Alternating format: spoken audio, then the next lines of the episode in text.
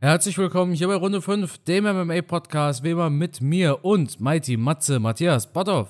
Kurzes, knackiges Hallo. Ja, ich freue mich, freue mich richtig drauf auf diesen Podcast, weil es gibt ja einiges zu besprechen und wir haben jetzt hintereinander zwei unglaublich stark besetzte UFC-Veranstaltungen, oder? Wie siehst du das?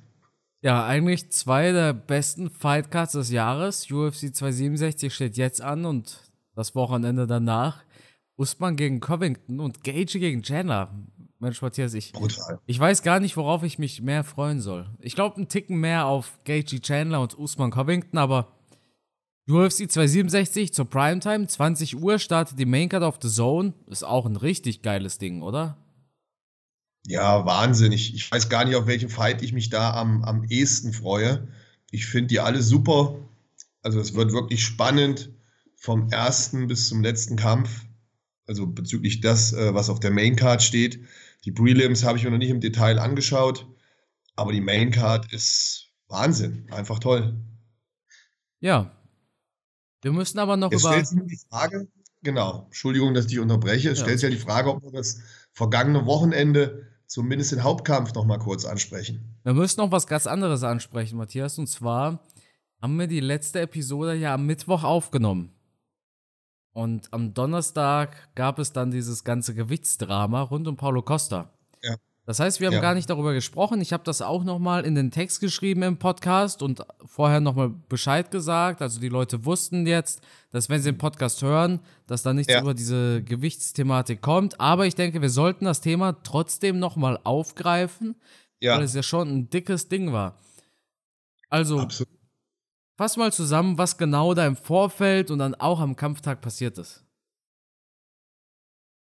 Ich soll das zusammenfassen. Ja, sonst sagst du immer, ich soll es zusammenfassen. Ja, du bist doch der Zusammenfasser. Du Ach so, ja, gut. Im, im, Im Geschehen. Ich wollte hier ein bisschen Dynamik reinbringen, Matthias, weißt du? Oh, ja, ja, ja, Wahnsinn, ja, weil die brauchen wir ja bei unseren Podcasts, Dynamik. ähm, eigentlich kannst du dich auch erzählen, letztendlich, ich mache mal die Kurzform. Paulo Costa hat aus irgendwelchen Gründen nicht sein Gewicht geschafft. Kampfgewicht normalerweise, korrigiere mich, wenn ich falsch liege, 185 Pfund. Ja. Und daraufhin drohte halt der Kampf auszufallen, weil er ja praktisch schon angekündigt hat im Vorfeld, ich mache das nicht, ich schaffe das nicht. Genau. Und dann waren alle, oder? Sehe ich ja, das genau. falsch? Nee, nee, richtig, absolut.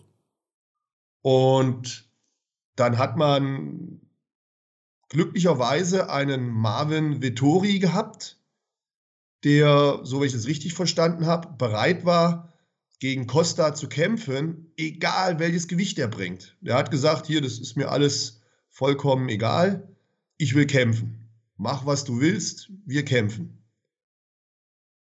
Ja. Ja, und dann äh, ist man auf das spektakuläre Gewicht von ja, 205 Pfund gekommen, richtig? Ja, im Endeffekt das Light Heavyweight. Und das ist auch, also ganz ehrlich, wir reden da natürlich auch vom Light Heavyweight Limit. Ne?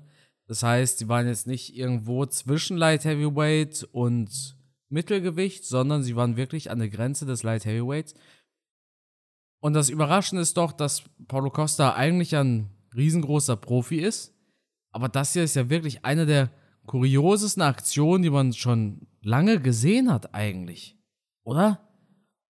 Dass ja, ein Kämpfer sich so weigert. Ich habe zwischendurch gedacht, der hat keinen Bock zu kämpfen. Aber dafür, dass ich gedacht habe, dass er keinen Bock hat, hat er dann einen super Kampf abgeliefert. Das widerspricht sich ja dann so ein bisschen, oder? Ja, genau. Ich hatte auch das Gefühl, dass er sich fast schon raus, selber rausmobben will aus der UFC. Ja. Das heißt, ja. er selber kann nicht kündigen, deshalb macht er so viel Scheiße, dass die UFC ihn rauswerfen soll. Aber dann liefert er ja einen geilen Kampf ab. Das war ja das Paradoxe. Ja, viele haben ja auch gedacht, ah, der ist jetzt nicht fit und will deswegen irgendwie aus der Kampfnummer raus. Aber offensichtlich war er ja fit, weil er ist ja fünf Runden marschiert und immer wenn man dachte, du hast es sehr schön in deinem YouTube-Video beschrieben. Immer wenn man dachte, jetzt bleibt er in der Ecke sitzen und braucht ein Sauerstoffzelt, ist er wieder aufgestanden und hat weitergemacht. Ja, vor allem diese fünfte Runde. Wie Paulo Costa dann in der fünften Runde noch Luft hatte, da war ich echt beeindruckt. Ohne Mist. Wie, wie viel Druck er in der fünften Runde noch machen konnte, ich habe damit gar nicht gerechnet. Ich dachte, in der ersten Minute, nach drei Minuten, in, in der ersten Runde, nach drei Minuten dachte ich, okay, vorbei mit ihm. Der hat keine Luft mehr. Aber in der fünften Runde, da hat der nochmal so richtig Gas gegeben. Das war ja eine gute Performance von ihm. Das Problem ist nur, der wird jetzt nicht mehr im Middleweight kämpfen. Also Paulo Costa sagt, er wird, Dana White sagt, er wird nicht. Er hat sich damit einfach verscherzt. Er meinte ja, er hätte eine Bizepsverletzung gehabt, Verletzung am Bizeps und konnte deshalb nicht trainieren und dann auch kein Gewicht machen. Ähm, wenn ich da kurz dich unterbrechen darf, das habe ich natürlich auch gehört. Nur bei einer Bizepsverletzung, wir sprechen ja hier von einem Muskel am Oberarm, da kann ich trotzdem Gewicht machen. Und natürlich, wenn ich eine Bizepsverletzung habe, dann gehe ich doch trotzdem laufen. Ich mache Step-Bewegungen, ich mache Kicks. Ich kann doch dann trotzdem mein Trainingscamp machen. Und man hat ja gesehen, anscheinend hat er viele Kicks trainiert, weil das war ja die Hauptwaffe, die er angewendet hat im Kampf. Erinnere dich, wie oft Ja, er ja. zum Körper getreten hat oder auch hart zum Kopf getreten Auch hat. explosiv, ne? Mega explosiv. Viel Power dahinter, die Hüfte dahinter, unheimlich Druck in Kicks. Also Marvin Vittori ist ja zum Glück auch ein sehr stämmiger, muskulöser Typ. Äh, Jeder andere wäre da, glaube ich, in der Mitte kaputt gebrochen. Also das waren schon ja, Dritte wie von einem Pferd. Und die kosten auch enorm viel Kraft und Kondition, diese Kicks. Deswegen werden ja auch im, im Kickboxen ja auch nur begrenzt gemacht. Wenn man sich das anschaut, das Verhältnis zwischen Boxen und Kicken, wird man ja sehr oft sehen, dass mehr geboxt als gekickt wird. Und unter anderem mit dem Grund, dass natürlich diese Kicks, diese harten Dritte auch unheimlich viel Substanz, Energie kosten. Aber Costa hat es knallhart durchgezogen. Und wie gesagt, man kann auch eine Diät machen und Gewicht machen mit einer Bizepsverletzung. Also das ist in meinen Augen ein scheinheiliges Argument gewesen, wobei ich ihm schon glaube, dass er eine Bizepsverletzung hatte. Es wird wahrscheinlich im Hintergrund irgendwelche Gründe geben, die wir nicht kennen. Das können manchmal auch private Dinge sein, die natürlich nicht an die Öffentlichkeit geraten. Vielleicht hat er Stress gehabt mit der Frau, vielleicht gab es irgendwelche familiären Probleme, vielleicht hat er einfach mental Probleme gehabt, sich vom Essen her ein bisschen einzuschränken und zum Schluss dann das allein mit Wasser zu machen, das wäre dann zu viel gewesen. Also es gibt zahlreiche Gründe. Ich, ich würde es, es würde mich interessieren, was wirklich da los war, aber wir werden es wohl nie erfahren. Ja, nichtsdestotrotz Respekt auch für Marvin Vettori, der diesen Kampf hier angenommen hat. Du hast ja schon gesagt, auch ein sehr muskulöser Typ. Und Marvin Vettori sah wirklich sehr gut aus in diesem Fight, hat intelligenter gekämpft, hat natürlich auch wirklich starke Dinger fressen müssen. Also diese Kicks, die du gerade auch angesprochen hast, da ging ein Kick zum Kopf, wo ich mir gedacht habe, oder mehr als einer ging da zum Kopf, wo ich mir gedacht habe, ey, wie kann der Typ nicht nur stehen bleiben, sondern sich auch gar nicht anmerken lassen, dass er da einen richtig starken Kick gerade ins Gesicht bekommen hat. Verdienter Sieg für Marvin Vettori. Teilweise sehr effiziente Takedowns gemacht, aber es gab jetzt nicht allzu viel Bodenkampf. Ich, Oh, sorry. alles gut. Ich hatte mich, ich hatte mich über den Takedown von Paulo Costa gewundert. Ich glaube, einen hat er gebracht, also einer ging durch. Damit habe ich nicht gerechnet. Ja, ein spannender Sieg. Wichtig für Marvin Vittori. In meinen Augen auch wichtig, dass Paulo Costa verloren hat. Einfach aus dem Grund, dass wir jetzt ein bisschen mehr Klarheit darüber haben, wie es weitergeht. Denn was hätten wir gemacht, hätte Paulo Costa gewonnen? Ich meine, er hat sein Gewicht nicht geschafft. Es wäre ein Sieg im Light Heavyweight und nicht im Mittelgewicht. Und Vettori würde damit noch einen Schritt weiter zurückgehen. Dementsprechend hat in meinen Augen durchaus der Richtige gewonnen, auch wenn es um das zukünftige Matchmaking geht. Und von meiner Seite aus wird damit alles zu der UFC Fight Night gesagt. Ein Satz noch abschließend. Weißt du, was mir noch aufgefallen ist? Ja, was dann? Ich habe bei beiden Kämpfern nichts gesehen, was Israel Adesanya gefährden könnte. Ja, Naja, ich denke auch, dass aktuell nur Robert Whittaker Adesanya gefährlich wird, aber Costa kämpfte in meinen Augen gegen Vittori mutiger als gegen Adesanya. Ja, aber Adesanya ist zu schnell. Zu schnell, zu beweglich. Den ja, kriegt er mit dem Kicks ne? die er da gemacht hat. Ja. ja. ja Im Februar sehen wir ja dann Adesanya gegen Whittaker. Da dürfen wir auch gespannt sein. Natürlich. Mega spannend. Ja. Matthias, das war's zur vergangenen UFC Fight Night. Kommen wir zum kommenden Main, zum kommenden, zum kommenden Pay-Per-View. Ich wollte schon Main Event sagen. Kommen wir zum kommenden Pay-Per-View UFC 267 in Abu Dhabi. Maincard startet um 20 Uhr deutsche Zeit. Also letzte Woche stand bei The Zone 23 Uhr. Jetzt steht da 20 Uhr. UFC-Webseite sagt auch 20 Uhr. Boah, Matthias, was haben wir da alles drauf? Wir haben Blachowitz gegen Glover Teixeira. Wir haben Piotr Jan gegen Corey Sainthagen. Wir haben Hamza Chimaev gegen Yi Yang. Wir haben Islam Makhachev gegen Dan Hooker. Wir haben Alexander Volkov gegen einen starken Gegner, dessen Name mir spontan nicht einfällt. Also wir haben. Marcin Tibura. Ah, okay, ja, ja, okay. Ja. Marcin Tibura auch ein solides Heavyweight, das aber immer die wichtigsten Kämpfe verloren hat. Wir haben auf jeden Fall eine rappelvolle Maincard. Also sechs Kämpfe stehen aktuell auf der Maincard. Das hat mich ein bisschen verwundert. Stimmt. Wir haben sogar noch Magomed Ankalaev gegen Volkan Özdemir. Den haben wir auch noch Super drauf. Fight. Super Fight. Also mega spannend. Ja. Wo fangen wir an? Fangen wir ganz unten an. Ankalaev gegen Volkan Özdemir, oder? Ja. Ja. Zwei unheimlich starke Kämpfer, die eigentlich immer gut abliefern. Wird ein schwerer Kampf für Özdemir. Ja, der auch immer die wichtigen Dinger verloren hat. Also er hat natürlich vor vier Jahren, vier Jahre ist es schon her, dass er diesen Raketenstart in der UFC hatte. Hat nach einem beeindruckenden Knockout gegen Jimmy Manuwa einen Titelfight gegen Cormier bekommen. Und mit diesem Titelfight ging es so ein bisschen bergab. Er hat gegen Cormier verloren, dann gegen Anthony Smith verloren, dann gegen Dominic Reyes. Dann hat er zwei Siege einfangen können. Einmal gegen Latifi und dann gegen Alexander Rakic. Und zuletzt hat er dann gegen Jiri Prohatska verloren. Magomed Ankalaev ist für viele der zukünftige Champion im Light Heavyweight. 29 Jahre, sehr jung. Was mich überrascht, ich habe ihn irgendwie älter eingeschätzt. Viele kennen ihn wahrscheinlich von diesem ewigen Hin und Her mit Ion Kuzelaba.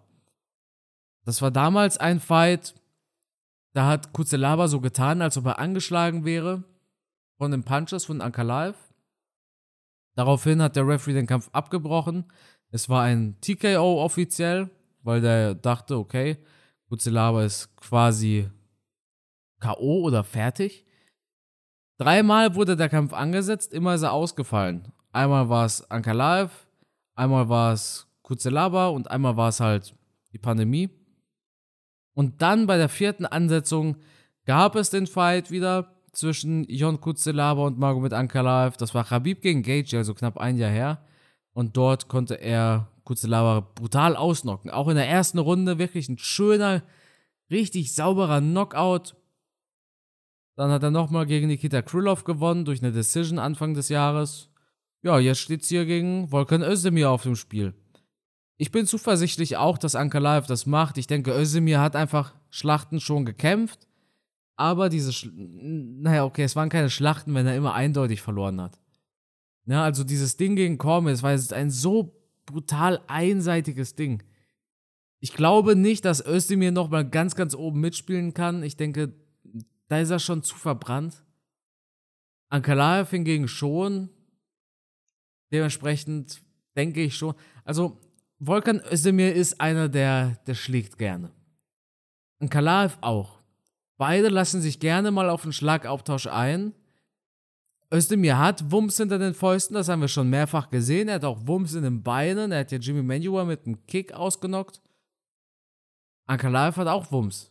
Ne, schaut euch den Kampf gegen einen Jon Kuzelaba an. Den zweiten, nicht den ersten. Beim ersten war es ja angeblich fake. Ne? Mega schwieriges Ding, aber super geiler Kampf eigentlich. Ja, wirklich ein super Kampf. Und ich denke einfach, dass Volkan Özdemir natürlich die wesentlich stärkeren Gegner gekämpft hat. Aber ja, wie du schon gesagt hast, dann meistens auch relativ dominant gegen die sehr starken Gegner verloren hat. Ich denke, vom Niveau her stehen die beiden ungefähr auf einer Stufe. Wobei Ankalaev, ja, der hat halt diesen russischen Background und die sind halt auch unheimlich gut im Ringen immer. Ja, ich, äh, ich tippe auch auf Ankalaev. Dann haben wir als zweiten Fight auf der Main Card Yi Ling Yang oder Ying Liang Li. Das ist manchmal immer kompliziert bei den Namen. Ich sag ja, immer. Aber genau weiß, was Vor- und Nachname ist bei denen. Ne? Ich sag zum Beispiel immer Wei Li Zhang. Aber viele schreiben Zhang Wei Li und auf einmal ja. schreibt jemand doch wieder Wei Li Zhang. Und genauso ist es mit Ying Liang Li auch. Aber egal. Ying Liang Li versus Hamza Chimaev. Matthias, jetzt gibst du aber die Preview. Ja, ich meine, Shimaev, da braucht man nicht viel zu, zu sagen. Das ist der Shootingstar schlechthin gewesen, der dann leider aus gesundheitlichen Gründen eine Pause einlegen musste. Shootingstar deswegen, weil er in relativ kurzer Zeit, ich glaube in einem Jahr oder weniger als in einem Jahr, mehrere Kämpfe sehr dominant gewonnen hat. Man hat dann sehr schnell auch gesehen, Dana White hat da ein persönliches Verhältnis zu ihm. Man hat die beiden zusammen gesehen, auch bei Veranstaltungen. Und da sind schon Pläne geschmiedet worden. Ja, und dann kam diese bittere Nachricht der Erkrankung von Chimaev, der dann im Zuge dessen schon seinen Rücktritt angekündigt hatte. Und dann hat wohl auch die UFC sich dafür eingesetzt, dass er medizinisch versorgt wird, untersucht wird und ja, wieder in Form kommt. Er hat wahrscheinlich so ein bisschen den Glauben an sich selbst verloren, hat ihn dann zurückgewonnen und jetzt haben wir sozusagen das Mini-Comeback von Shimaev und ich glaube, da sind sehr, sehr viele sehr gespannt drauf. Ja, vor allem, weil dieses große Fragezeichen gilt. Das große Fragezeichen, wie gut hat er sich von seiner Krankheit erholt? Ja. Wir wissen ja, er hatte starke Probleme. Wurde in die Notaufnahme eingeliefert, hat Blut erbrochen, wurde operiert, alles.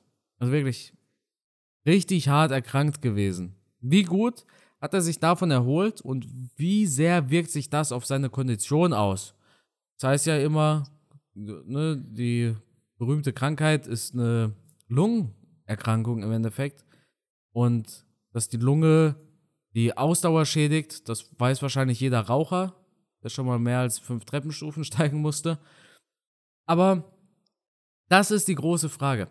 Wie gut ja. ist Hamza Shimaev nach dieser Erkrankung plus er kämpft hier gegen einen legitimen Gegner. Der Typ ist auf, also sein Gegner, Yilin Yang, ist auf Topology die Nummer 11 im Welterweight weltweit. Der hat zuletzt gegen Santiago Ponzinibbio gewonnen. Das war einer der Shooting Stars vor ein paar Jahren, bevor er sich verletzt hatte. Also, Yilin Yang ist ein guter Kämpfer. Ich hatte ihn aber auch gar nicht auf dem Schirm so wirklich bevor dieser Kampf gegen Shimaev angekündigt ja. worden ist. Ja. Äh, hat auch gegen Neil Magny schon gekämpft. Ich glaube aber, er hat gegen Neil Magny verloren. Er hat gegen. Hat verloren, ja. War eine Punktentscheidung, war das. Gegen Geoff Neal hat er, meine ich, gekämpft. Gegen. Sean Brady? Nee, Sean Brady nicht. Sean Brady nicht. Das ist eine ganz andere Gewichtsklasse. Aber, ne, was ich sagen will, ist, wir haben hier einen wirklich starken Yiling Yang, den viele unterschätzen. Viele gehen auch einfach nach Sympathie oder nach Beliebtheit. Ich habe mir nicht so viele Kämpfe von Yi Ling Yang jetzt angeschaut, dass ich genau sagen könnte, von wem ich ausgehe, wer gewinnt. Aber viele machen den Fehler und gehen immer rein nach Beliebtheit, wenn es darum geht, wer der Sieger sein wird. Ich sehe Hamza ja. Chimaev nicht zu 100% gewinnen. Es, es ist so ein 60-40-Ding. 60% sehe ich Chimaev vorne. Er hat natürlich ein starkes Ring und die Chinesen sind jetzt nicht dafür bekannt für ihr starkes Ring. Ne? So wie die Russen zum Beispiel. Das, das ist ja alles. Und bevor jetzt jemand kommt und sagt, warum will ich hier Chinesen in eine Schublade stecken, Leute, in Brasilien machen sie Jiu-Jitsu, in Holland machen sie Kickboxen, in Russland machen sie halt ihr Ring. Das hat ja ne, in China halt, ich kann mir nicht vorstellen, dass die in China jetzt so viel Ringen trainieren. Ne? Und dementsprechend ist das schon ein Vorteil von Hamza Shimaev. Er ist auch groß. Shimaev ist ja auch ein großer Typ. Also, ich sehe das so 60, 40 für Shimaev. Ja, ich gehe auch davon aus, dass Shimaev medizinisch gut versorgt ist. Und die sehen ja im Trainingscamp, welche Leistungen er erbringt. Wenn er nicht die volle Leistung in seinem Trainingscamp erbringen würde, würde man ihn nicht in einen Käfig stecken. Das wäre fahrlässig. Das wäre ja fast schon eine fahrlässige Körperverletzung, könnte man sagen. Wenn man einen Kämpfer kämpfen lässt, obwohl er nicht körperlich fit ist. Klar, viele Kämpfer gehen mit kleineren Verletzungen in den Käfig, das gibt es sehr oft. Aber bei Erkrankungen der Lunge oder des Herzens, da kann man nicht sagen, ja, der ist so ein bisschen fit, den lassen wir kämpfen. Da muss jemand 100% fit sein. Man kann mal hier und da eine Beule haben, eine leichte muskuläre Verletzung. Das ist alles in Ordnung, das ist nicht lebensgefährlich. Aber wenn ein Kämpfer Probleme mit der Atmung hat, mit der Lunge, mit dem Herzen, dann muss man das zu 100% checken und nur dann darf er wieder in den Käfig. Ich gehe davon aus und hoffe, das wurde gemacht. Und deswegen rechne ich mit einem Sieg von Shimaev. Ja. Heute sind wir uns aber echt einig, Matthias, ne? Äh, ja. Dann, Bis jetzt. Bis jetzt, ja. Dann kommen wir weiter zu den Schwergewichten. Wir haben Alexander Drago Volkov gegen Marcin Taibura. Alexander Volkov hat zuletzt beeindruckend gegen einen Alistair Overeem gewonnen. Ich gehe mal davon aus, dass es sein letzter Fight war. Es war auf jeden Fall Overeems letzter Kampf in der UFC. Ach Quatsch. Ja, siehst du, zum Glück gucke ich gerade nach. Volkov hat zuletzt gegen Cyril Gahn gekämpft und verloren. Ja, verloren, ja. Ja, das war aber auch. Er aber in fünf Runden ausgekämpft. Ja, das war auch ein guter Kampf eigentlich von beiden. Cyril Gahn hat ja. gemeint, es war bisher sein Lieblingskampf gewesen, tatsächlich. Ah, interessant. Also, Alexander Volkov ist ein super starker Kickboxer. Ihm gegenüber steht Marcin Taibura.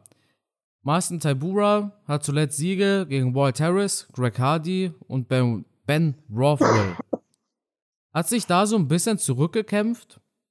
2019 hatte er noch vier Niederlagen aus fünf Kämpfen und jetzt hat er seine letzten fünf Kämpfe alle gewonnen. Also Marcin Taibura hat sich da wirklich gut weiterentwickelt.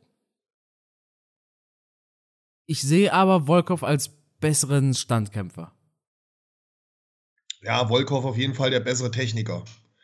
Tibura muss schon ein bisschen Glück haben, muss sehr mutig sein, braucht diese Lucky Punch Chance, weil technisch ist Volkov wirklich ein guter und hat halt auch schon wirklich die, die Besten gekämpft. Ähm, das wird sehr schwierig für Tibura. Ich würde auch vom Gefühl her auf Volkov setzen. Ja, das war äh, flott. Und jetzt kommen wir zu einem der ersten drei wirklich großen Kracher, wobei nein, eigentlich ist jeder Fight ein Kracher. Und der erste Fight auf der Karte war ein Kracher, ja. aber jetzt kommen wir zu einem der beliebtesten Kämpfe auf dieser Karte und zwar Islam Makhachev versus Dan Hooker. Islam Makhachev hätte eigentlich gegen Hafeldos Anjos kämpfen sollen, der ist aber ausgefallen, weil er erkrankt ist. Alles klar, die UFC hat einen Ersatzgegner gebraucht. Wir nehmen sie dafür? Sie haben keinen gefunden und dann meldet sich auf einmal ein Dan Hooker zu Wort. Dan Hooker, der am 25. September gekämpft hat. Vor einem Monat also quasi. Damals konnte er gegen Nasrat Akparas gewinnen. Jetzt steht er hier in einem Drei-Runden-Fight gegen Islam Makhachev auf, dem, auf der Matte. Die bessere Competition hatte Dan Hooker in meinen Augen. Der hat gegen Chandler gekämpft, gegen Poirier, gegen Paul Felder, gegen Barbosa, gegen Gilbert Burns. Islam Makhachev hat gegen Thiago Moises, Drew Dober, Davi Ramos, Ahmad Sarukian Gleisen Tibau gekämpft. Also die besseren Gegner hatte definitiv Dan Hooker. Und ich denke, viele machen den Fehler und sehen in Islam Makhachev dieselben Fähigkeiten wie in Habib. Ich habe mir alle, die, die letzten Kämpfe von Islam Makhachev alle angeschaut. Und man kann das Ringen von Habib nicht mit dem Ringen von Makhachev vergleichen. Khabib ist noch ein Ticken dominanter. Ich denke, Khabib ist auch physisch einfach stärker. Ich denke, Khabib hat mehr Kraft in den Armen als Machachev.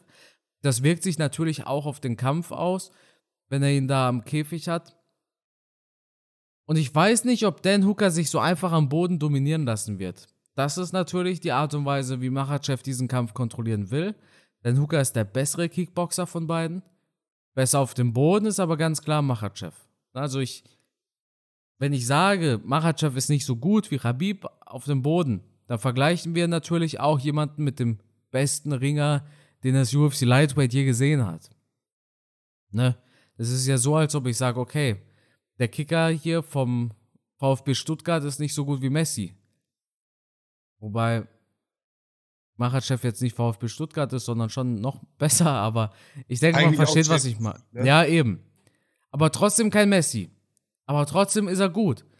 Und ähm, dementsprechend, ja, Machachev muss es über das Ring machen. Ich denke, den Hooker ist gut in der Takedown-Defense, in der Verteidigung. Das haben wir auch gegen Nasrat Akparas gesehen. Er selber kann auch ein bisschen ringen. Das haben wir auch bei Den Hooker versus Nasrat Akparas gesehen. Auf dem Boden ist trotzdem Machachev der Stärkere, im Stand ist es Den Hooker. Was denkst du, Matthias? Ja, du hast bis hierhin eigentlich alles sehr gut gesagt. Ich hätte es nicht besser wiedergeben können. Makachev, es gibt ja Personen im, im Kreis Khabib etc., die behaupten, er wäre besser als Khabib, oder? Ja, aber ist ja alles. Kann man äh, dem Glauben schenken oder will man hier einfach nur einen Athleten pushen? Ich denke, die Wahrheit liegt irgendwo dazwischen. Ob er wirklich besser ist als ein Khabib, wird er halt einfach beweisen müssen. Und dafür braucht er natürlich noch stärkere Gegner. Dan Hooker ist einer dieser stärkeren Gegner, wo er jetzt beweisen kann, ob er wirklich in die Fußstapfen von einem Khabib treten kann. Ich halte ihn für definitiv sehr, sehr stark und auch sehr, sehr gefährlich für Dan Hooker. Ich weiß nicht, ob Dan Hooker sich nach dem letzten Kampf ausreichend erholt hat. Ich ziehe meinen Hut davor, dass er wirklich mutig ist, gegen so einen starken Gegner so spontan in den Käfig zu gehen. Da finde ich, musst du schon richtig Eier haben. Auf jeden also, Fall. Makachev wäre ein Typ, puh, da würde mir schon ein bisschen die Düse gehen. Er ist selbstbewusst. Der ist zornig, der ist, ne, der hat ein geiles Camp hinter sich und und und. Ich hätte da schon meine Vorbereitungszeit gebraucht, gerade wegen dem starken Ringen. Ich weiß nicht, wie Dan Hooker in der Vergangenheit trainiert hat. Aber du musst ja auch konditionell dich am Boden vorbereiten, dass du es schaffst, mit so einem Athleten auch mal ein, zwei Minuten zu ringen. Und da sehe ich halt die Problematik. Nicht von der technischen Seite. Aber so ein Makachev oder so ein Khabib, die können ja mit dir zehn Minuten am Stück ringen und du hast das Gefühl, deren Hände sind wie ein Schraubstock. Und da musst du halt in deinem Trainingscamp dich drauf vorbereiten. Du musst viele intensive Trainingseinheiten machen am Boden. Du musst vielleicht auch dein Krafttraining ein klein bisschen dahin ausrichten, dass du mehr mit statischen Übungen arbeitest, also nicht nur explosive Sachen, wo du deine Performance bei Schlag- und Tritttechniken verbesserst, sondern auch Sachen, wo du wirklich mal was hältst, stabilisierst, deine Körpermitte, natürlich viele Ringereinheiten, damit du auch da am Boden konditionell mithalten kannst. Weil das wird für mich das Problem. Mhm. Denn Hooker wird im Stand gut aussehen. Wenn Makachev jetzt clever ist, dann wird ihm seine Ecke sagen, hol den auf den Boden, mach ihn müde. Dann wird er den zwei Minuten beringen, wird den müde machen am Boden und selbst wenn es dann wieder in Stand geht, dann wird sich Dan Hooker nicht erholen können und dann kann auch ein Makachev einen Dan Hooker im Stand dominieren und ja. K.O. schlagen. Da sehe ich das Problem. Dan Hooker hat jetzt halt kein richtiges Trainingscamp gehabt. Keins für Machachev. Richtig. Er hat eins für Nasrat gehabt. Aber nach dem Kampf, nach dem Kampf mit Nasrat, der ging ja auch über drei Runden, da hat er auch ein paar Körner gelassen. Ich glaube nicht, dass der am Samstag gekämpft hat oder am Montag schon wieder im Training war. Da musst du ein paar Tage Pause machen. Dann kriegt er erstmal die Information. Willst du kämpfen? Kannst du kämpfen? Dann sagt er dazu. Das heißt, wie lange konnte er jetzt trainieren? Zwei Wochen? Ja, bloß er muss ja dann noch sein Gewicht machen, wa? Ja. Eine Woche also, wahrscheinlich. Eine harte Nummer, sehr mutig. Und aufgrund dieser Schwierigkeiten tippe ich, dass Makachev gewinnt. Ich denke tatsächlich, dass Dan Hooker gewinnt. Das würde mich freuen. Ich würde es ihm gönnen. Wer so Eier zeigt und äh, ja, ich finde ich find ihn sympathisch. Ich finde ihn ein toller Kämpfer. Ich schaue ihm gerne zu. Aber ich, jetzt haben wir das Problem der Beliebtheit. Von der Beliebtheit her und von den Gegnern, die er bisher gekämpft hat, würde, glaube ich, mein Herz sofort sagen, Dan Hooker. Aber ich sehe einfach die Fakten und ich habe selber schon gekämpft und ich weiß, wie schwierig das ist, in so kurzer Zeit sich auf einen anderen Gegner einzustellen. Ich glaube, da mutet er sich etwas zu viel vor, äh, zu. Deswegen Makachev. Makachev stellt sich ja genauso gegen einen anderen Gegner ein, gegen einen neuen Gegner. Ja, aber Makachev hat sein komplettes Trainingscamp gemacht und der hat, der hat seinen Gameplan. Der, ne, ich, klar müssen die sich beide einstellen, aber Dos Anjos, da wissen wir, das ist kein Ringer. Der hätte im Stand gekämpft mit Makachev. Ja. Deswegen, ich finde, die, die Umstellung für Dan Hooker ist schwieriger, die Anpassung ist schwieriger für Dan Hooker Aber als für Makachev. Ist das, ist das nicht so, dass wenn Kämpfer ihr Trainingscamp zum Beispiel machen, die lassen extra Leute einfliegen, also natürlich Kämpfer, die dann auch ein bisschen Kohle haben, die lassen Leute einfliegen, die immer möglichst nah dem Gegner rankommen? Das heißt, so ein dos Anjos mit seinen 1,75 zum Beispiel, dass sie schon eher Leute mit derselben Größe und demselben Stil wie RDA einfliegen lassen. Ne? Ja, aber die musst du ja erstmal finden und drei, vier, fünf Zentimeter Körpergröße sind ja nicht kriegsentscheidend. Ja, aber ich denke, aber, aber ich denke, aber es macht einen großen Unterschied in der Reichweite. Ich denke, dein Hooker hat einiges mehr Reichweite als RDA. Ja, aber beide kämpfen im Stand ähm, das äh, beeinflusst jetzt nicht die Ringerkomponente. Wie gesagt, ich finde es einfacher, Islam kann sich an Dan besser anpassen als Hooker an Makachev. Ja. Okay. Dann bleiben wir gespannt. Aber ist ja, ist ja schön, dass wir uns hier. Wenigstens eine Sache, bei der nur einer von beiden dann richtig liegen kann. Ja. Ja. Ja, dann gehen wir einen Schritt weiter nach vorne, der erste Titelkampf des Abends. Co-Main Event, Interimsgürtel im Bantamgewicht, Corey Sainthagen versus Piotr Jan. Zuerst muss ich natürlich sagen, die Ansetzung ergibt Sinn in Anbetracht der Dinge, dass TJ Dillashaw verletzt ist. Nicht verletzt ist, sondern erholt sich jetzt von einer Knie-OP. Dementsprechend finde ich es vollkommen okay, dass Corey Sainthagen hier antritt. Ansonsten, ganz klar, Dillashaw gegen Piotr Jan um den Interimsgürtel. Da bräuchten wir eigentlich gar kein Interims-Ding machen. Könnten wir direkt um den vollwertigen Gürtel machen. Das wäre natürlich ein richtig geiles Ding gewesen, aber das ist Meckern auf hohem Niveau, denn guckt euch Corey Sainthagen gegen DJ Dillashaw an. Super geiler Fight über fünf Runden Einige haben sogar Corey Sandhagen als Sieger gesehen. Ich habe da ja noch das Video gemacht. Hat der Falsche etwa gewonnen? Ne? Da ging es darum, dass Dillashaw eben gewonnen hat. Also richtig, richtig guter Kampf zwischen Dillashaw und Sandhagen. Dementsprechend hat es sich Sandhagen auch verdient, hier gegen Piotr Jan zu kämpfen. Aljamain Sterling erhofft sich jetzt natürlich, dass Corey Sandhagen gewinnt, einfach aus dem Grund, dass Sterling schon mal gegen Sandhagen gewonnen hat. Piotr Jan ist aber ein so guter Athlet in allen Bereichen, außer in der Regelkenntnis, dass, dass ich mir nicht vorstellen kann, dass der besiegt wird. Der Typ kann es wirklich gut auf dem Boden. Wahnsinnig flinke Hände im Stand. Super gute Takedowns. Also mir fällt gerade der Name nicht ein, aber wie er Aljamain Sterling ein paar Mal zu Boden geworfen hat. Mir, mir fällt jetzt der Name nicht ein. Als ob er ihm quasi sein Bein stellt. Weißt du, was ich meine, Matthias? Ja, der hat so Fußfeger gemacht. Ja, genau. Ganz spektakulär. Also, War das, echt toll. Also Mit so einer relativ einfachen Sichel ihm die Beine weggefegt. Genau. Also das war schon vom Allerfeinsten. Also mein, mein Kampfsportherz hat da höher geschlagen. Mein Kampfsportherz schlägt jedes Mal hoch, wenn ich Petri Jan sehe. Mit was für einer sauberen Technik, mit was für einer Explosivität der arbeitet, wie flexibel der teilweise von Techniken ist, wie kreativ. Also ich finde den mega. Aber auch ein Corey Sandhagen ist kreativ und in allen Belangen ein Topfighter. Also wirklich, da hier sind zwei puh, Superkämpfer am Start. Und ich habe gerade die Woche im Coaching einen jungen Mann bekommen, der auch UFC-Fan ist und Kampfsportler ist, der jetzt von mir betreut wird in Sachen Krafttraining und Ernährung. Und der hat mir erzählt, er war in Thailand im Trainingscamp, in diesem bekannten Trainingscamp. Und da hat er mit Petr Jan trainiert.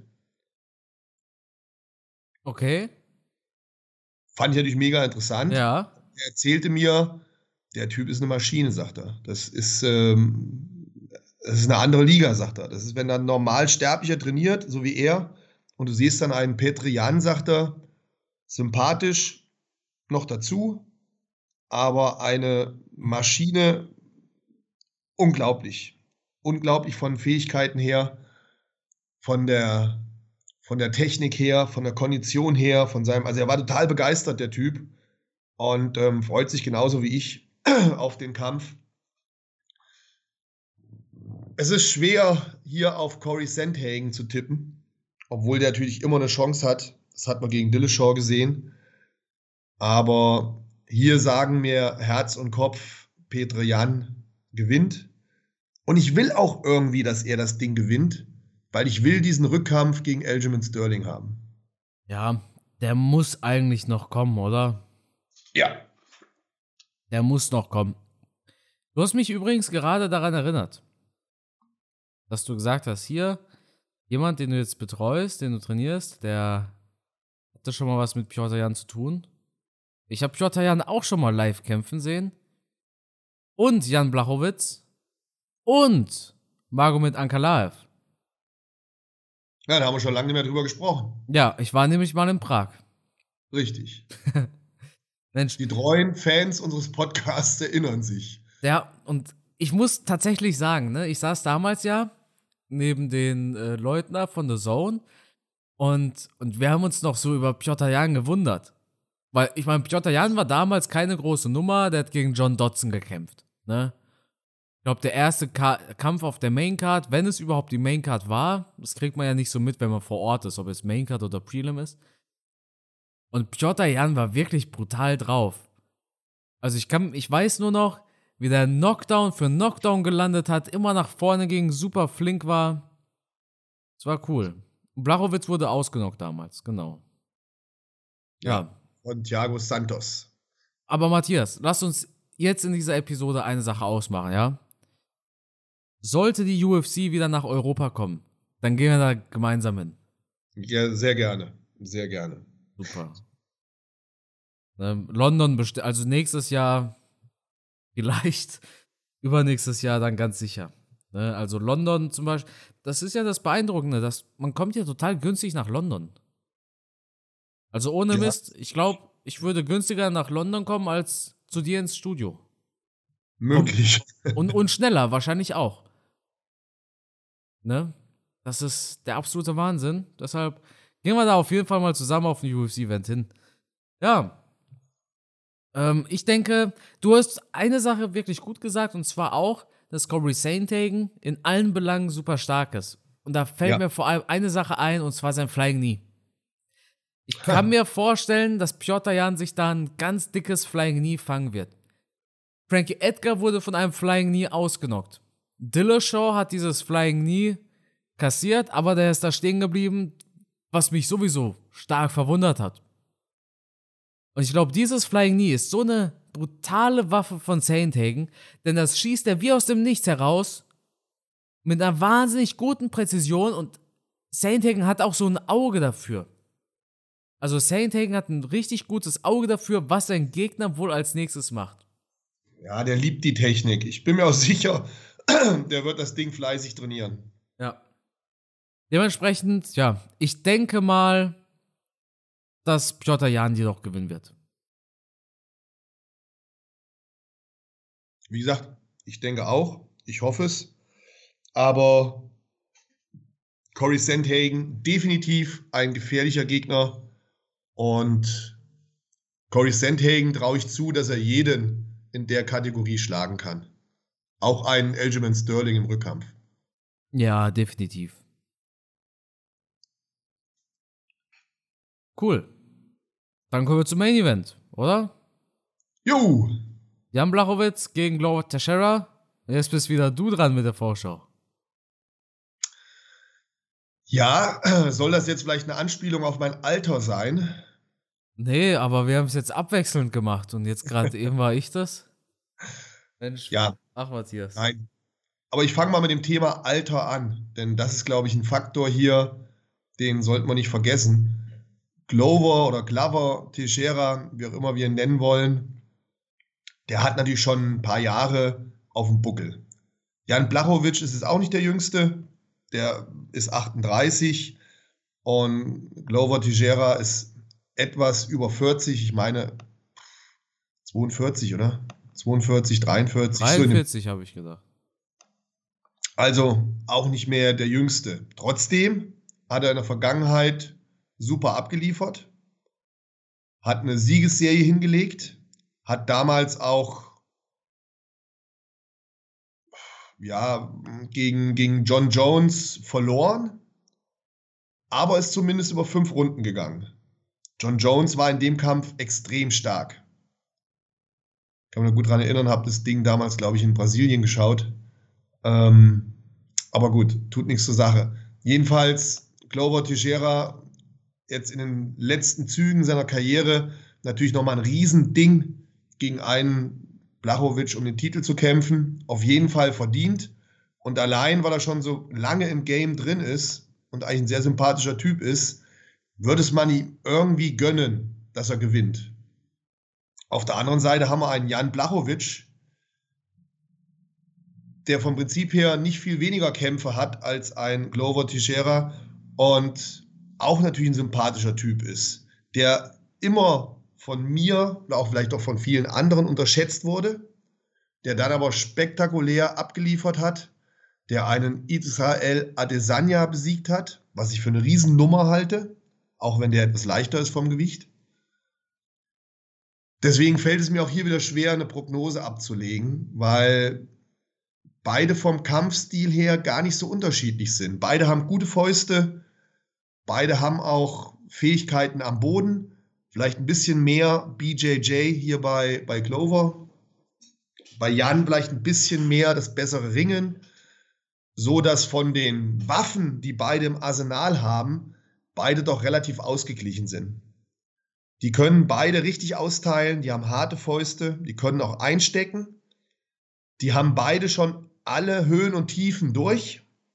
Das macht einen Kämpfer, glaube ich, noch mal etwas gefährlicher.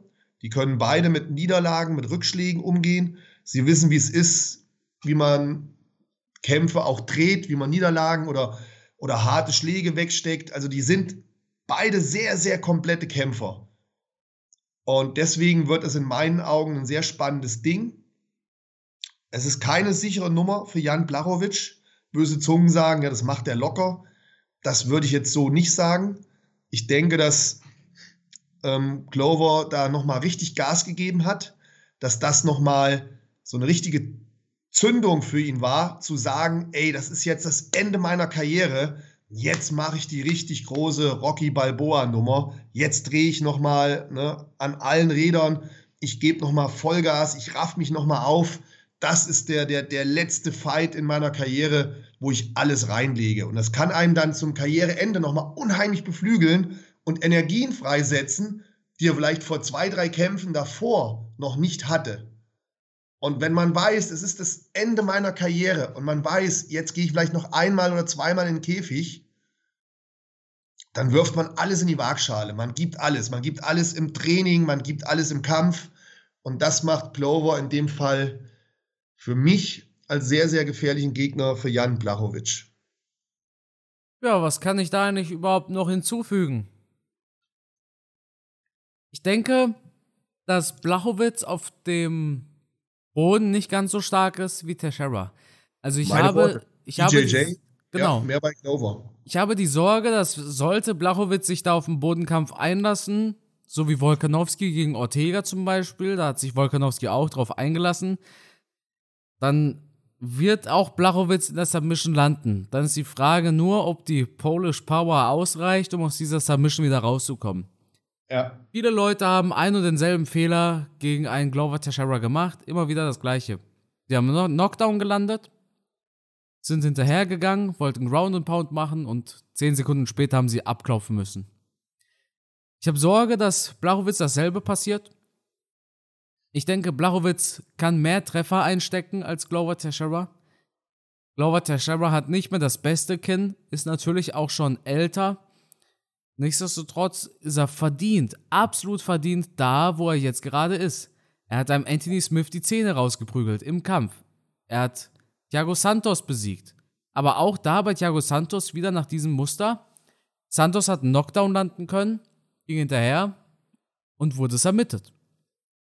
Ich denke, mittlerweile weiß man, dass Glover Teixeira dafür bekannt ist. Er hat es nicht nur einmal gemacht, er hat es mehrmals gemacht.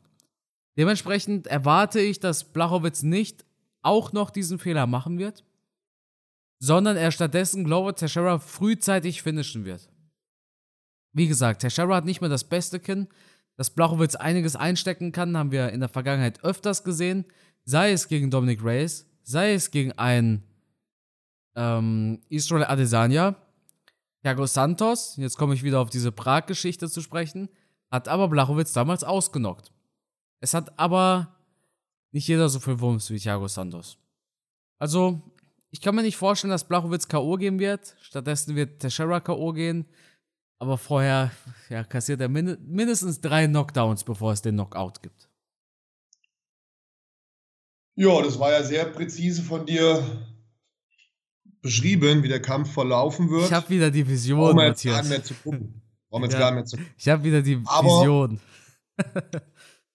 so leid es mir tut, Carsten, ich muss dir da recht geben. Ja. ja. Doof. Ja, doof. Ja. Aber ich bin der gleichen Meinung. Ich denke, Jan Blachowicz wird das Ding durch K.O. gewinnen. Ja, glaube ich auch. Teixeira ist keiner, der, der marschiert. Der wird alles riskieren. Und wenn er verliert, dann verliert er durch K.O. Weil ja. der halt das Risiko gehen wird. Ja, genau. K.O. siegt Jan Blachowicz. Zweite oder dritte Runde? Ich denke, er macht es in der dritten. Ja, möglich, ja. Ja, super. Ja, cool. Sind wir durch. Dann war's Aber das. Wo wir gerade von ja. K.O.-Sieg sprechen, du hast ja auch ein Video dazu gemacht, letztes Wochenende. Rico Verhoeven. Ja. Geiles Ding, was der da als Kickbox-Weltmeister abgeliefert hat, oder? Ja, knappes Ding auch, ne? Ja. Es war, jetzt, es war aber auch nicht das erste Mal, dass Verhoeven so einen Kampf am Verlieren war. Nee, auch die vergangenen Kämpfe war er auch jedes Mal am Verlieren. Ja. Das, ist Wahnsinn. Da, da, er zementiert sich da einfach richtig als einer der Goats in diesem Sport, wenn er es nicht schon ist. Ja. Ich war erstaunt, ich war ja. erstaunt über seine Physis. Der hat nochmal an Muskelmasse aufgebaut. Aber ich habe ihn vor ja. zwei, drei Jahren getroffen und kennengelernt, sehr sympathischer Typ. Da war der noch nicht annähernd so muskulös. Und jetzt in seinem letzten Kampf fand ich, der hat nochmal Muskelmasse aufgebaut. Also ein echtes Tier. Erinnert mich so ein bisschen an die alten Zeiten der K1-Kämpfe mit Sammy Shield und Overeem und den ganzen Jungs. Warst du da auf der FIBO? Hast du ihn auf der FIBO getroffen? Ja, ja. Hast du auf der FIBO auch John Jones getroffen? Ja. Ey, cool. Also hast du ihn da auch wirklich gesehen? John Jones? Ja.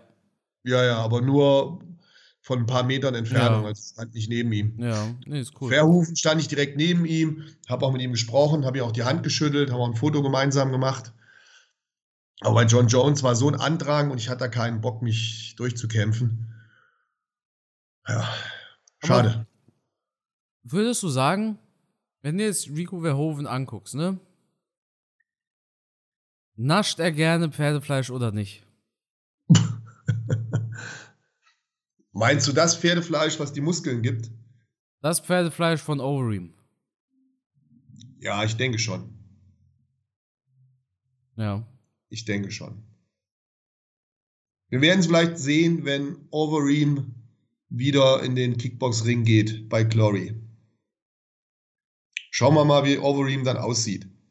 Und dann wissen wir, ob die Jungs da naschen können wie streng da die Dopingtests sind. Äh, ich vermute fast ja. Ja, krass. Nee, es hat mich auch gewundert, weil Verhoeven, der, der sieht ja aus wie so eine, also vom, vom Körper her, wie so eine griechische oder so eine römische Statue, weißt du? Ja, wirklich wie so, wie, wie so eine Skulptur sieht der aus von seiner Physis. Also ich bin ja schon sehr viel auf der Welt unterwegs und habe schon viele Sportler, Bodybuilder und alles kennengelernt. Und so eine Muskelmasse zu haben, wie Rico das hat, auf naturale Art und Weise, oh, habe ich noch nicht gesehen. Aber möglich. Möglich ist immer alles.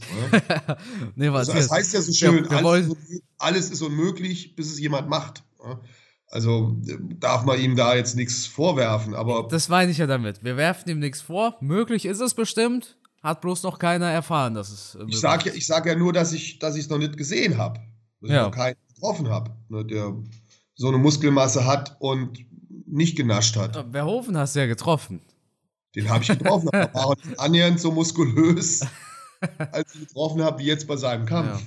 Da war ja. er ganz schmächtiger. Es ist spannend, spannend immer deine Einschätzung zu hören, weil du hast sehr, sehr viel Ahnung und auch eine, eine gute Kenntnis und auch eine gute Einschätzung. Also das finde ich schon sehr. Ich mache ihm ja keinen Vorwurf. Ich habe ja selber an diesem Honigtopf genascht.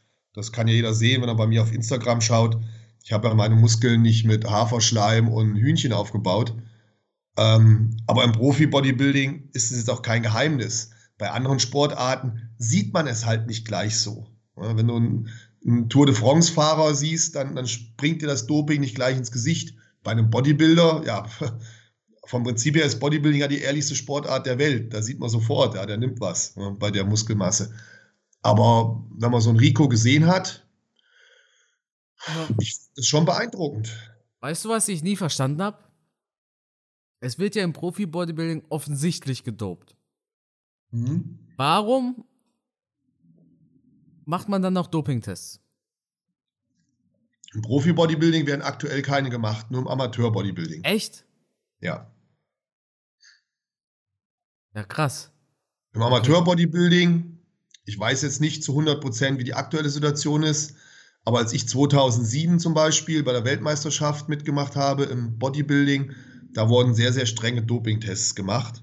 Im Vorfeld als auch dann ähm, direkt nach dem Wettkampf. War das nicht in Korea oder sowas? Richtig, genau. Ja. Da wirklich dann mit Arzt und Polizei abgeführt worden zum Dopingtest und war ja dann nachher auch ähm, positiv. Das war aber, du warst da Profi. Nein, da war ich Amateur. Ach so, warst du Amateur, okay. Ja. Ja. Und äh, ist es neu, dass es bei den Profis keine gibt oder ist es schon immer so gewesen? Es gab vor langer Zeit mal welche, aber die sind dann abgeschafft worden. Dann hat man eine Zeit lang nur auf bestimmte Substanzen getestet, das hat man auch wieder abgeschafft. Und jetzt sagt man ja auch nicht, dass es ein Bodybuilding-Wettkampf ist, sondern eine Bodybuilding-Show. Ja. Und die sind halt frei von, von, vom Prinzip her ist eine private Veranstaltung. Die sind an keine Verbände geknüpft, an keine Kommissionen. Und deswegen werden auch bei Profi-Bodybuilding-Wettkämpfen keine Tests gemacht. Ah, okay. Das ist ja. übrigens kein Sport. Profi-Bodybuilding ja. ist nicht als Sport anerkannt. Was macht man denn dann im Fitnessstudio? Aerobic oder was? Also, also, wenn das kein Sport ist, was denn dann? Ja, aber auch in Deutschland ist Bodybuilding nicht als Sport anerkannt. Das ist ganz offiziell so. Und, und Profi-Bodybuilding ist halt eine Show. Ist halt ne, das Zeigen der Muskeln auf der Bühne ist kein richtiger Sport. Ja, Matze. Tut mir leid, du bist leider. Bodybuilder. Deswegen machen die ja zum Glück mal Kampfsport. Die haben, die haben auch alle keinen sportlichen Körper, weißt du? Das ist unspor unspor unsportlich. Ja. Aber wir wollen nicht abschweifen. Ja. Ich bin ja. happy, dass wir so eine geile Veranstaltung haben am Wochenende und auch das letzte Wochenende. Da waren ja so viele Veranstaltungen. Ich habe KSW geguckt, Buczynowski hat ja gekämpft gegen die. Gerade wo wir es über das Doping haben, ne? Ja, die sind natürlich voll bis unter die Hutspitze. Also da weiß ich es zu 100 Prozent. Ja.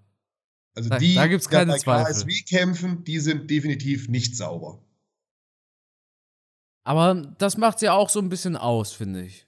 Das unterscheidet die. Also, so blöd das klingt, aber dann hast du so ein so einen vollgepumpten Bodybuilder, der sich da kloppt, ja, das unterscheidet halt KSW dann ein bisschen mehr und das macht es dann halt zu einer Freakshow. Aber bevor jetzt irgendwelche Hater schreiben, Puchanowski war ja nie Bodybuilder, der war Strongman. Der hat halt richtig Gas im Stiefel gehabt. Der war vier oder fünfmal der stärkste Mann der Welt und hat jetzt schon eine längere MMA-Karriere als Strongman-Karriere. Und äh, naja, ist schon beeindruckend, wenn der mit, mit wie viel wird er haben? 120, 125 Kilo da im Käfig rumläuft. Puh, das ist schon ein Tier. Und wie gesagt, da, der hat Kräfte, das kann sich ein normaler Mensch, ich glaube, ein Podcast-Zuhörer kann sich das nicht vorstellen, was ein Mariusz Puchanowski, was der für Kraft hat. Also sind das, kann sich nicht vorstellen. Strongmen sind dann die, das gab es doch vor 10, 15 Jahren im Fernsehen auf DSF Richtig. oder so, wo sie dann die LKWs genau. gezogen haben, ne? Richtig. Ja, geil. Da ist der fünfmal stärkster Mann der Welt gewesen. Und was der da an Gewichten bewegt hat, ist jenseits von Gut und Böse. Kann man sich, kann man sich eigentlich gar nicht vorstellen.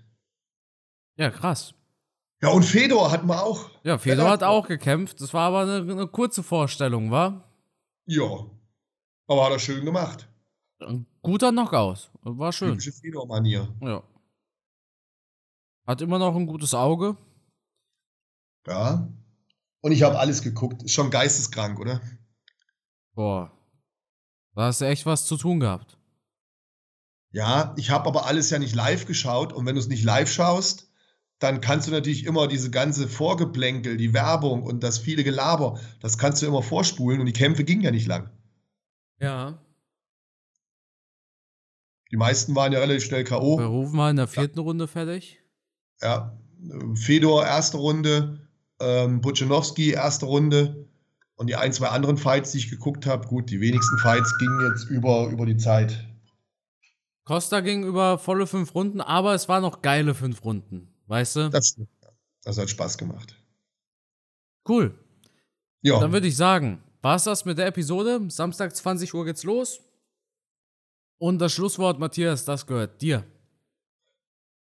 Nächste Woche müsst ihr unbedingt einschalten, weil nächste Woche, das wird ein Mega-Podcast, weil wir müssen diesen Event besprechen und wir müssen die Vorschau machen für den nächsten Event, der nochmal genauso groß ist, genauso spektakulär ist. Also stellt euch darauf ein, dass die nächste Podcast-Folge circa dreieinhalb Stunden geht. Ich freue mich. Bis nächste Woche. Macht's gut.